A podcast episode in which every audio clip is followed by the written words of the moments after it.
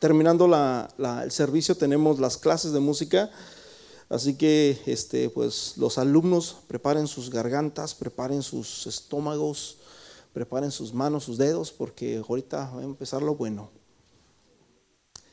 Lucas capítulo 16, versículo 19, amén.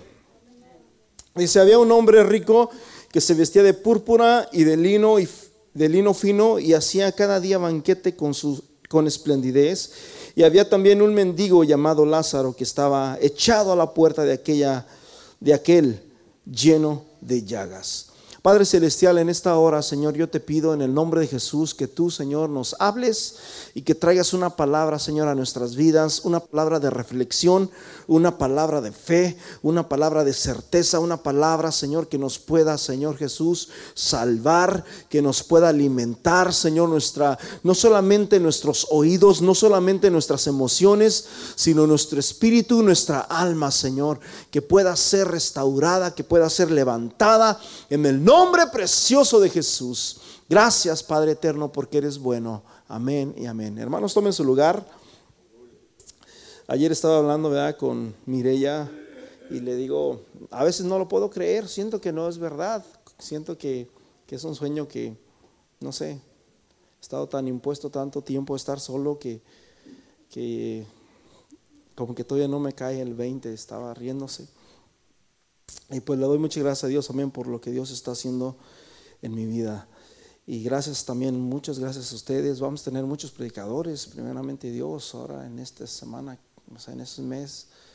Y, aunque va a ser imposible escucharlos a todos, pero este, vamos a tener una buena, quizás, variedad en, en los servicios. Paz de Cristo. Y Quiero compartirles esto, mis hermanos, acerca de dos historias, dos vidas, así como existen tantas historias en el mundo, tantas vidas en el mundo. ¿Qué pasaría si viviéramos una vida como dijeron los testigos de Jehová, donde vives y vives y vives y nunca mueres? O más bien mueres, pero ya ahí se acaba todo. Como los animalitos, ¿no? Que, crecen, que una ovejita, un, animalito que, que nace, crece, pero después se muere y se acabó todo ahí. ¿Qué pasaría? ¿Cómo te sentirías tú? Sería bueno, ¿verdad? Como, como dice la palabra, a, comer y a beber. Amén. Pero tristemente, mi hermanos, la vida del hombre no es así. La Biblia dice, y, antes que nada, déjenme decirles una cosa, estas últimas semanas Dios me ha, me ha estado hablando acerca de algo que, que cosas que están pasando, cosas que están aconteciendo y me ha estado mandando mucho al Apocalipsis. Y vamos a estar dando algunas enseñanzas bien importantes y bien valiosas acerca de, revelaciones, acerca del Apocalipsis, acerca de estos tiempos, acerca de todo lo que se está levantando, tanto bueno como malo, y de, pesar todas estas cosas en la balanza de Dios, hermanos, porque el tiempo está muy cerca. Amén. Así que miramos dos vidas. Una vida, hermanos, la vemos llena de esplendidez, llena de carros, llena de lujos, un palacio aquí en la tierra. Había posición, había, ah, este hombre era admirado, tenía amigos, tenía banquetes, ah, ah, tenía carros últimos modelos. Y había gozo, había alegría en su casa, porque alguien puede pensar de que la alegría está, hermanos, en, en tener dinero o en tener en ser rico, ¿será que ahí está la alegría? Bueno, si usted no tiene, y como yo también, ahí no está la alegría. La alegría no está en, tener eso, ahí no está la paz. Alguien puede, hay muchas personas que piensan que la alegría está cuando me case y muchas jovencitas, hermanos, abandonan su casa, abandonan su hogar, abandonan sus padres y se van con el enamorado pensando de que ahí se terminan sus problemas y que ahí va a empezar la verdadera alegría y es todo lo contrario. Ahí es cuando empiezan los problemas. Vemos otra vida, la vida de Lázaro, una vida llena de pobreza, eh, había hambre, no tenía una casa, vivía en las calles, era despreciado, estaba en soledad, vivía enfermo, había lloro. Mientras en la casa de aquel había fiestas, había pachanga, había risa, este hombre estaba acá afuera llorando en la puerta, en la puerta de la casa de aquel señor. Dice que, él, él deseaba ser lleno de lo que caía de la basura, mi hermano. Tú puedes ir a un restaurante. En los restaurantes afuera, hermano José sabe, tienen un dumpster, el basurero, ¿cómo les dicen? Y ahí en el dumpster hay muchos, mucha basura y hay mucha comida también. Y mucha de esa comida está buena. ¿Sabías tú eso? Hay comida que está mala, que ya sabe feo, pero hay comida que está buena. Y dentro de, esa, de ese basurero, dentro de ese, de ese, tú puedes sacar comida, brother. ¿O tú lo harías? Hay gente que sí lo hace, ¿verdad? Lázaro dice que él anhelaba sacar comida de aquella. Nosotros no lo hacemos porque gracias a Dios que no estamos en una situación de esa, brother. Pero si estuviéramos, haríamos eso y más. Paz de Cristo. Lázaro, mi hermano, dice que él anhelaba. Imagínate la condición que estaba. Imagínate la necesidad que tenía este hombre, que anhelaba aún abrir la basura que salía de la casa de aquel hombre para ver si encontraba algo bueno, pero dice la Biblia que no le daban. Lo menospreciaban. La gente católica piensa de que la gente que sufre mucho se van al cielo. Si tú no tienes pies, si no tienes manos y, sufres, y, pero eres bien trabajador, pero eres honesto, pero eres, este, eres muy buena persona, entonces ya, ya te ganaste el cielo. No, hombre. Aparte de que no tienes manos, aparte de que no tienes pies, eres bien honesto, pues ya con eso te vas al cielo. No es así. Paz de Cristo. Y yo quiero decirle una cosa a usted el día de hoy. Si hoy fuera tu último día aquí en la tierra, ¿cuál? ¿Cómo, cómo, estarías delante de Dios? En 1 de Juan, el apóstol Juan dice que tenemos que tener cuidado de que cuando el Señor venga no nos encuentre desnudos y, y nos, nos avergoncemos. Si Dios viniera hoy, mi hermano, ¿estaríamos listos? Paz de Cristo. A veces estamos tan acostumbrados a vivir y a vivir. Estamos diciendo, hermana Areli, estamos tan acostumbrados a mañana, en que mañana va a amanecer, en que mañana vamos a ir y vamos a venir, en que mañana vamos a hacer esto, vamos a hacer aquello. Pero te has puesto a pensar en ese día en que tú vas a estar delante de Dios.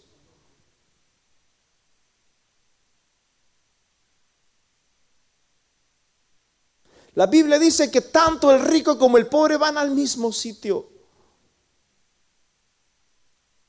Mi papá me recuerdo que siempre nos decía que cuando yo era niño, mi padre nos decía que, mi hijo, ¿quieres ser valiente? Ahí están los valientes, nos apuntaban las tumbas. Ahí, están, ahí está fulano, sultano, él era valiente, aquel también y aquel y aquel. ¿Quieres ser valiente tú también?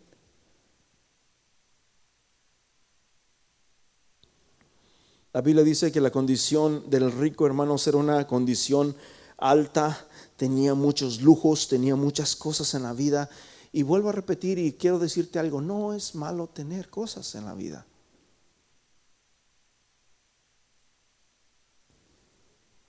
¿Sí me escucharon? Porque la Biblia dice, hermanos, que el que no trabaja, que no. Hace muchos años atrás, como 10 años atrás, ¿no? Como en el 2000, por ahí así me, acuerdo que unos amigos me dijeron de una persona que no trabajaba. ¿Tú eres cristiano? Sí, y no me querían escuchar a mí. ¿Y por qué? No, no, hombre, hay una persona que no trabaja y eso y lo otro, y él dice que Dios va a venir. Le digo, no, es que sí tenemos que trabajar. Porque ¿qué vamos a comer si no trabajamos? De hecho, muchas de las cosas que Jesús habló cuando Jesús vino aquí a la tierra, mi hermano, se referían a, la economía, porque hermanos, la vida del hombre gira alrededor de qué? De la economía. Si no comemos, no trabajamos. Aún mismo Jesús, la Biblia dice que Jesús tenía hermanos a su tesorero, tenía también a mujeres que lo ayudaban, que lo apoyaban. ¿Cómo? económicamente. Porque de eso consiste la vida. Jesús cuando estaba aquí dijo, denle al César lo que es del César y a Dios lo que es de Dios. Jesús sabía lo importante que es la economía y lo importante que nosotros debemos de ser. El gran problema, mis hermanos, es cuando te enamoras tanto, cuando te clavas tanto en estas cosas y que te olvidas de lo principal.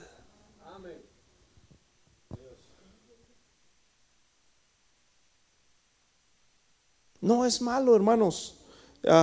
que si, si usted tiene dinero, gloria a Dios, me da mucho gusto por usted.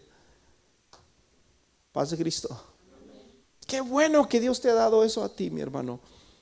Y, lo digo por, con mucho amor y con mucho respeto. Amén. Qué bueno que Dios te ha bendecido. Qué bueno, no es malo. Pero nunca, nunca pongas esas cosas en primer lugar antes que a Dios. Porque la Biblia dice que el amor en primera, en 2 Timoteo, primero se me fue.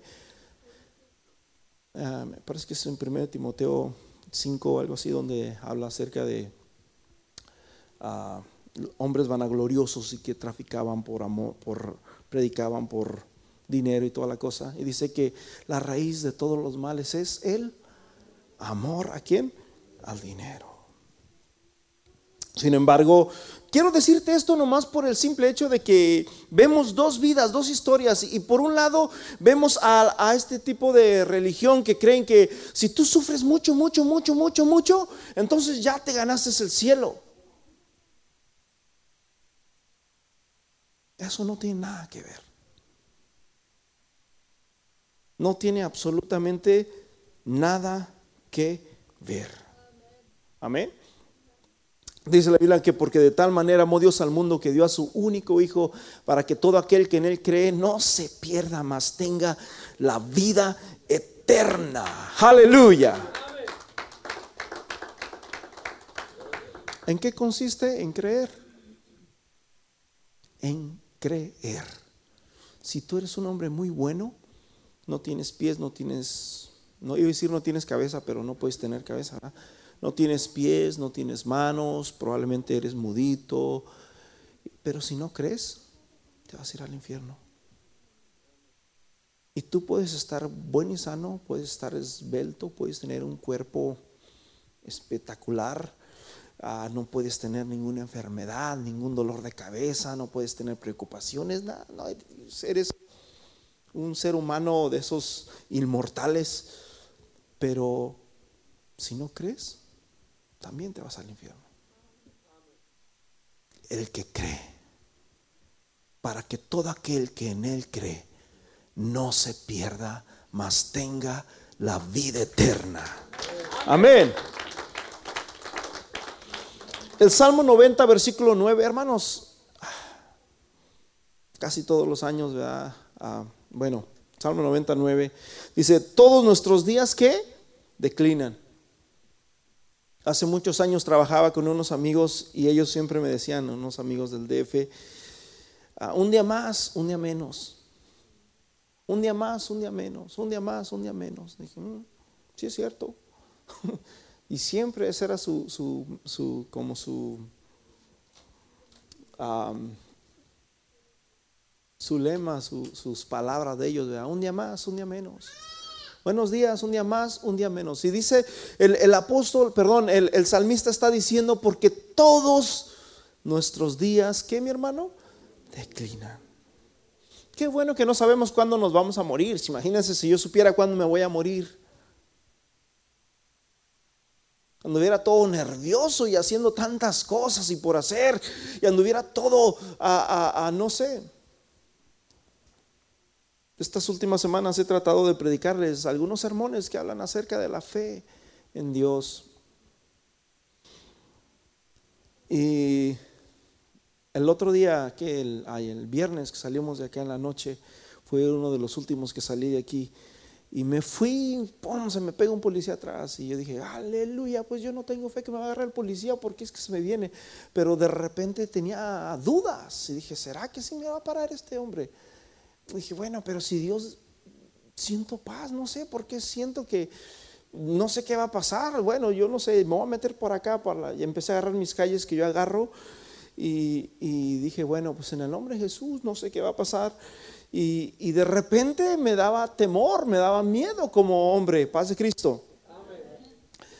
Y, y, dije, Señor, pues en el nombre de Jesús, ya de repente ya, ya tenía un porcentaje más a que sí me iba a parar, a que no me iba a parar. Pero dije, bueno, si me para, ¿qué?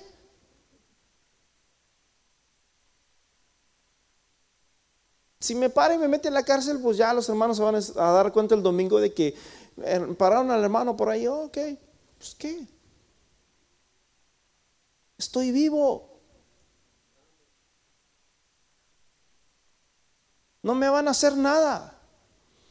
Aún los que te quitan la vida, Jesús dijo, no temáis a los que matan el cuerpo, pues al alma no le pueden hacer nada. No escucharon muchos amenes. Tienes que estar convencido. Para mí el vivir es Cristo y el morirme es ganancia. Paz de Cristo, hermanos. Qué, qué, bonito es confiar en Dios, amén.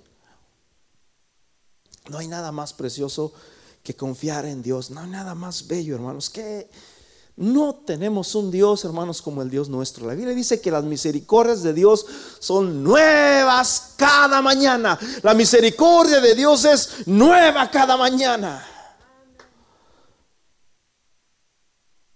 El rico disfrutó, el rico tuvo muchos placeres. La única forma, hermanos, para poder ser feliz era hacer banquetes. Yo recuerdo cuando era adolescente, Ah, yo me quedé en iglesia por dos cosas. Una de ellas era porque me gustaba la hija de uno de los pastores que estaba en Moroleón. Toda Martita conoce la historia bien. Y era mi amor platónico por muchos años. Y me gustaba la música. Sus hermanos de ella eran muy buenos músicos, buenísimos, profesionales. Este, me enseñaron a tocar. Yo aprendí a tocar muy rápido. Por eso, vénganse a tocar música, mi hermano. Gracias a Dios que Dios me ha dado, y también al hermano, un buen conocimiento para levantar músicos rápidos y fuertes y, bien, súper, súper, súper. Amén. Aleluya. Lo que nos ha costado muchos años, ¿verdad brother? Muchos años y muchas lágrimas. Gracias a Dios que ahora ustedes lo pueden aprender rápido. Amén, porque alguien ya, ya sufrió. Y bueno, el asunto es de que en esas temporadas, hermanos, me gustaba mucho la música y me recuerdo las primeras veces que yo toqué el bajo. Yo tocaba el bajo así, así. Porque yo sentía que todo el mundo me miraba a mí. Era difícil para mí, hermanos, em, a, hacerlo. Pero llegó un punto en la vida en que el mundo me quiso arrastrar. Y los amigos ah, nos íbamos, que vamos a ver las muchachas. No hacíamos nada de malo pero yo andaba con amigos que no eran los amigos correctos y andaba mirando muchachas que no eran cristianas. Y ah, me recuerdo que en esa temporada andaban, pues ellos traían sus músicas y cuando yo me subía a sus carros, ellos traían la música fuerte y, y cuando yo me iba en mi carro, yo traía música cristiana despacito.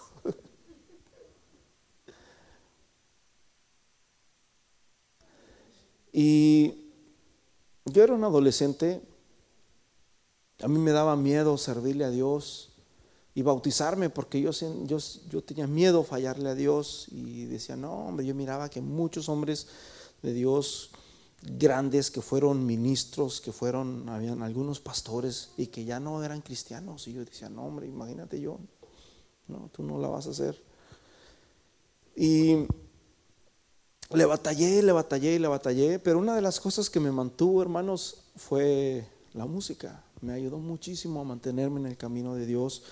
Y mis hermanos se aprovechaban de eso y me decían, o te vas para allá o dejas de tocar. Y bueno, mis hermanos fueron sabios, mi hermano Martín sobre todo, él ah, era sabio y me llevaba por las tardes y me iba por allí. Pero lo que te quiero decir con esto bueno, es esa historia, aunque no te lo, lo, que yo te quería decir más que nada era que cuando yo andaba con los muchachos, estos, aparentemente como que había más gozo. Por la música que traían y porque vamos a ver las muchachas y eso y lo otro y como que había esa adrenalina. Yo soñaba porque se llegara tarde y irnos a ver las muchachas. Soñaba porque se fuera el viernes. Soñaba, se me hacía tan largo los días porque ese era el gozo. De ahí era donde supuestamente para mí era la felicidad. Eso. Hay gente que solamente piensa en la felicidad y solamente para que sean felices tienen que irse a un antro, tienen que irse a las discotecas, tienen que hacer esto, tienen que hacer lo otro. Este hombre rico para ser feliz tenía que hacer banquetes diarios. Paz Cristo.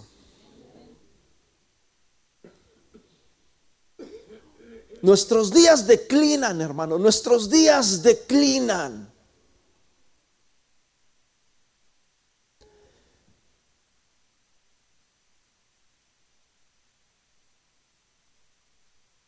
Y el día que estemos delante de Dios, no va a valer tu cuerpazo que tienes, el día que estés delante de Dios no nos va a valer el ahorrito que tenemos escondido. El día que estemos delante de Dios no nos va a valer nuestra casa ni nuestro carro. El día que estemos delante de Dios no nos va a valer nada de eso, brother. De hecho, las cosas que, que, te llamaban tanto la atención, aquellas cosas que tanto te traían, ahora te va a dar vergüenza. Te, vas a sentir, como le dice el Señor a la iglesia en Apocalipsis, te vas a sentir pobre y desnudo, porque había mucho orgullo en esa iglesia.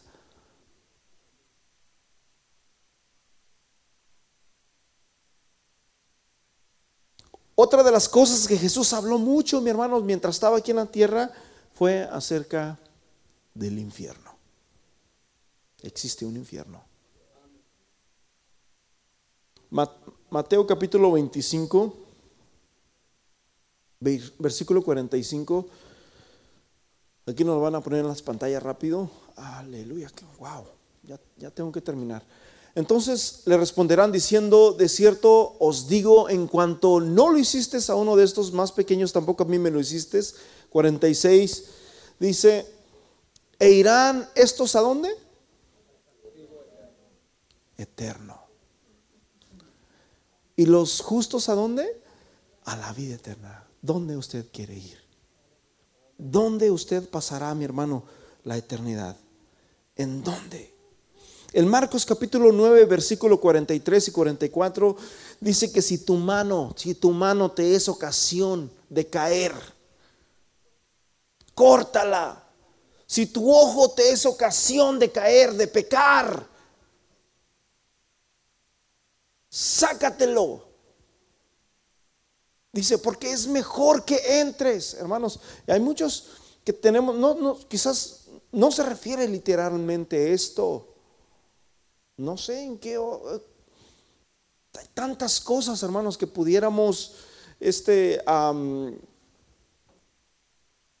¿cuál es la palabra? Que podemos aplicar estas cosas en tantas cosas.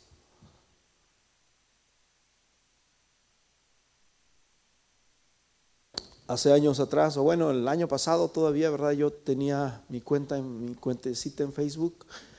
Y, hermanos, en las noches siempre estaba ahí mirando qué vendían y a ver qué salía. Y a las siguientes de las mañanas también me agarraba el celular ahí, estaba dándole, dándole. Y dije, no, como que no. Y a veces ni nomás de pensar a ver qué había ahí, yo no sé. Y de repente uno dije, dije ¿sabes qué? Ya. Paz de Cristo tenemos que empezar, hermanos, a cortar con todo aquello, hermanos, que nos, si te hace algo caer, ¿dónde? Tú tienes que saber dónde es donde tienes tu debilidad. Amén. Tú, cada uno personalmente, tú tienes que saber dónde es donde está, tienes tu debilidad. Dice, porque es mejor entrar en el cielo manco ya se me fue el versículo, manco, o, que con las dos manos, o perdón, manco, que teniendo las dos manos ir al infierno, dice manco y luego dos manos, al fuego que no puede ser qué? Apagado. Más adelante, hermanos, podemos ver que estos hombres, hermanos, murieron. Eh, eh, en Lucas dice que el Lázaro murió, pero también murió el, el hombre rico. Los dos murieron y en el versículo 23 dice que el rico alzó sus ojos estando ¿dónde? En tormentos.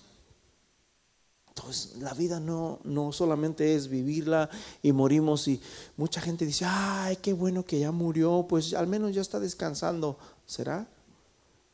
Sí descansa si está en Dios. La Biblia dice, hermanos, que, que, la muerte de los justos, se me fue el versículo, ah, honrosa o es la muerte de los justos a Dios.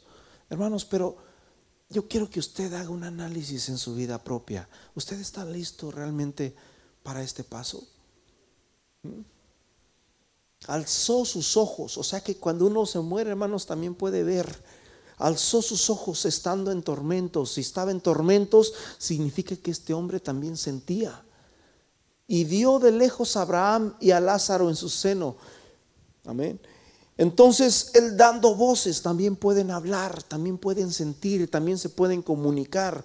Él dando voces dijo, Padre Abraham, ten misericordia de mí y envía a Lázaro para que moje la punta de su dedo en agua y refresque mi lengua. Y, le dice, no, es que tú en vida tuviste este, muchos bienes, tuviste cosas y este hombre tuvo sus males.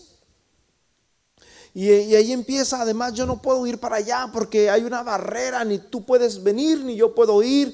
Simplemente lo que hiciste, hiciste y, y esas son las consecuencias de, lo, de cómo tú viviste.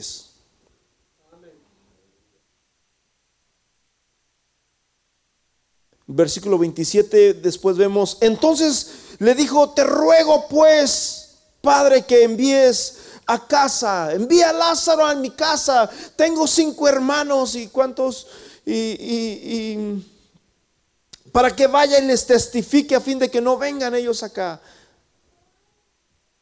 Y le dice Abraham a Moisés y a los profetas tienen. ¿Alguien sabe quiénes son Moisés y los profetas? El libro de la ley, hermanos, la palabra. En ese tiempo no existía el Nuevo Testamento todavía. Ahora ya nosotros ya tenemos la Biblia completa. Amén. La ley y la gracia juntas. A Moisés y a los profetas tienen, a ellos óiganlos. Si no los oyen a ellos, mucho menos van a escuchar a un muerto que se levante. En otras palabras, escúcheme bien, mi hermano, escúcheme bien. Hoy es el día. Si usted no ha entregado su vida a Dios, hoy es el día. Si usted anda mal con Dios, hoy es el día en que usted puede arreglar las cosas. Mañana es too late, dice el gringo. Fíjate bien, Lucas capítulo 12, versículo 15 dice, y les dijo, mirad y guardaos de, la, de toda avaricia, porque la vida del hombre no consiste en la abundancia de los bienes que posee. También les refirió una parábola diciendo, la heredad de un hombre rico había producido mucho y él pensaba dentro de sí, diciendo, ¿qué haré? Derribaré mis graneros, edificaré, los edificaré mayores y haré y, guardaré todos mis frutos y mis bienes y diré a mi alma, alma mía, muchos bienes tienes guardados para muchos años, repósate como un bebé, regocíjate. Pero Dios le dijo, necio, esta noche vienen a pedir. ¿Qué pasaría, brother, si este fuera nuestra última noche?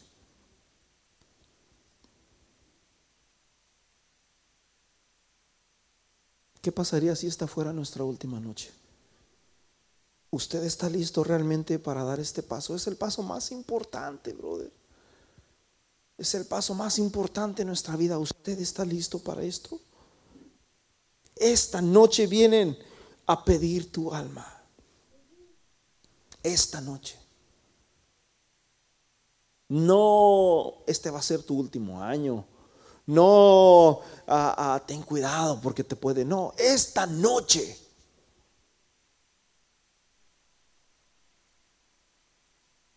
Algún día, hermanos, yo voy a estar. Yo cuando era niño, yo decía, no, hombre, cuando yo me muera, yo era niño, brother. Yo no era cristiano, era niño. Yo pensaba dentro de mí, como niño y decía, yo le, voy, yo le voy a ayudar al diablo con un dielgo a echar la gente al infierno. No sé dónde saqué eso, yo pensaba eso. Ese era uno. La otra que pensaba era que yo voy a abrir los ojos. Cuando esté muerto ahí, yo voy a abrir los ojos y los voy a abrir porque los voy a abrir. No me voy a morir. Esos eran mis pensamientos que yo tenía.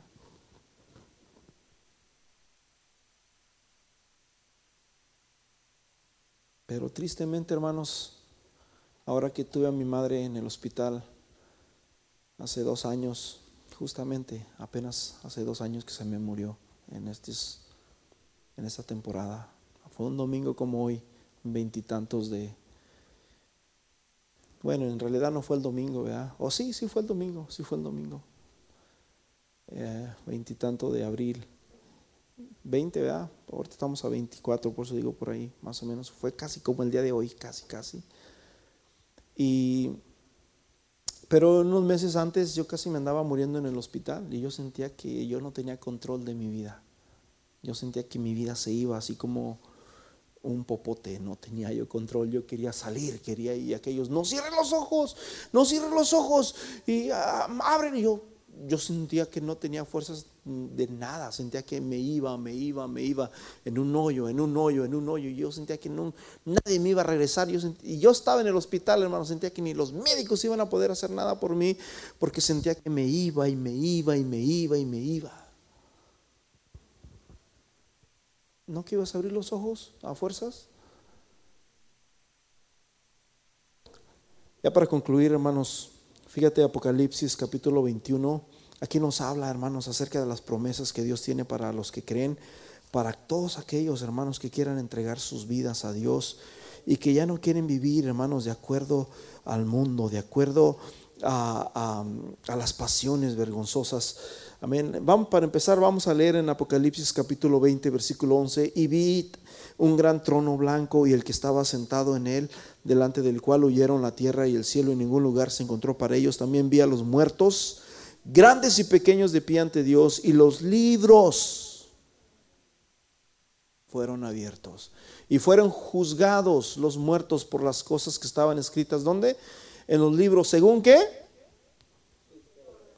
Escúchame bien la Biblia dice, hermanos, que no es por obras para que nadie se gloríe.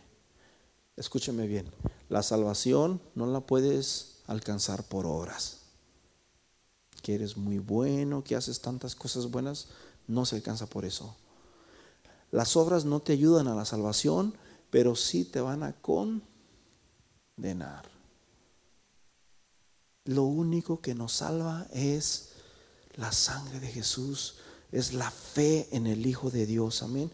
Dice, nuestras obras no nos salvan, pero sí nos condenan. ¿Sí escucharon? Las obras no nos salvan, pero sí nos condenan. Dice Isaías que todas nuestras justicias son como trapos de inmundicia delante de Dios. Y todos los libros, y dice, y los muertos perdón, y fueron juzgados los muertos por las cosas que estaban escritas en los libros según sus obras. ¿Quiénes fueron juzgados? Los muertos. Espero, hermanos, que Dios nos dé la oportunidad a cada uno de nosotros. Una vez, hermanos, que lleguemos a ese paso, cuando llegues a ese paso de la muerte, si usted no se ha arrepentido, si usted anda jugándole a la iglesita, si usted no se ha sometido completamente a Dios, hermano, va a ser muy triste.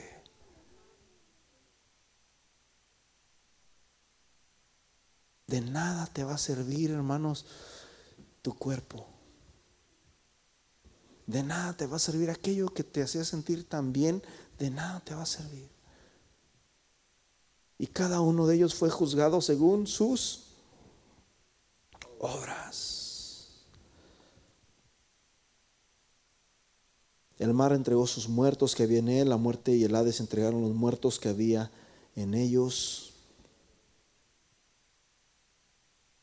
y fueron juzgados según sus... Las obras no salvan, pero sí condenan.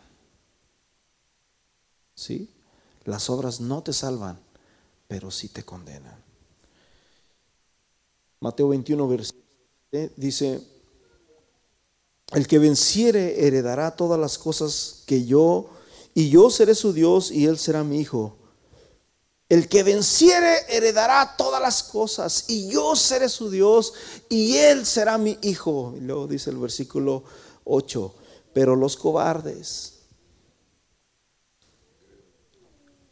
pero los cobardes e incrédulos, los abominables, los homicidas, los fornicarios, los hechiceros, los idólatras, los mentirosos tendrán su parte. ¿Dónde, mi hermano? En el lago que arde con fuego y azufre. Esta es la segunda muerte. Alguien tiene, alguien tiene que ponerse a cuentas con Dios el día de hoy. ¿Será que estamos a tiempo? ¿Estás a tiempo? Vamos a ponernos en pies. No sé si alguien quiere pasar para acá. ¿Nos ayudas con un canto? Padre Celestial, perdónanos, Señor.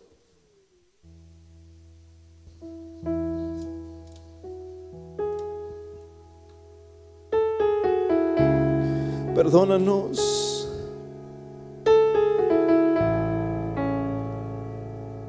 Perdónanos porque fallamos a diario, porque jugamos contigo, porque no nos damos cuenta que nuestros días declinan, que no nos damos cuenta que tú puedes venir en cualquier hora, en cualquier momento, en cualquier segundo, que podemos partir de este mundo, Señor. Y de nada nos va a servir, Señor, que nos hayamos afanado tanto. De nada nos va a servir nuestra riqueza. De nada nos va a servir los placeres. De nada nos va a servir el gozo que disfrutamos en los placeres de este mundo. En aquel día cuando seamos juzgados, cuando estemos desnudos ante tu presencia Señor, en esta hora, Señor Jesús, yo te ruego, Padre, que te glorifiques, Señor, en esta hora y que trabajes en la vida de cada uno de mis hermanos, Señor. Que si alguien aquí se encuentra desnudo espiritualmente, Señor, tú lo puedas cubrir. Que empieces a perdonar pecados, Señor. Que empieces a restaurar vidas a obrar, Señor. Oh, Ramaralaza.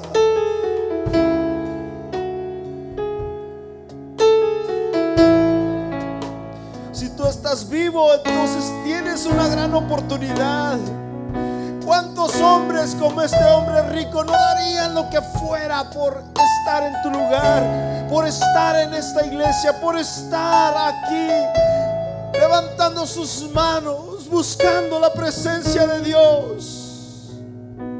Aunque mis ojos no te puedan ver. Señor, bendice, Señor, a cada uno de mis hermanos. Bendice sus vidas. Aquellos, Señor, que han puesto otras cosas en primer lugar antes que a ti. Aquellos que viven jugando, Señor, a la iglesia. Aquellos, Señor, que viven en el mundo, Señor, bajo pecados ocultos. En el nombre precioso de Jesús. Glorifícate, Señor. Rompe cadenas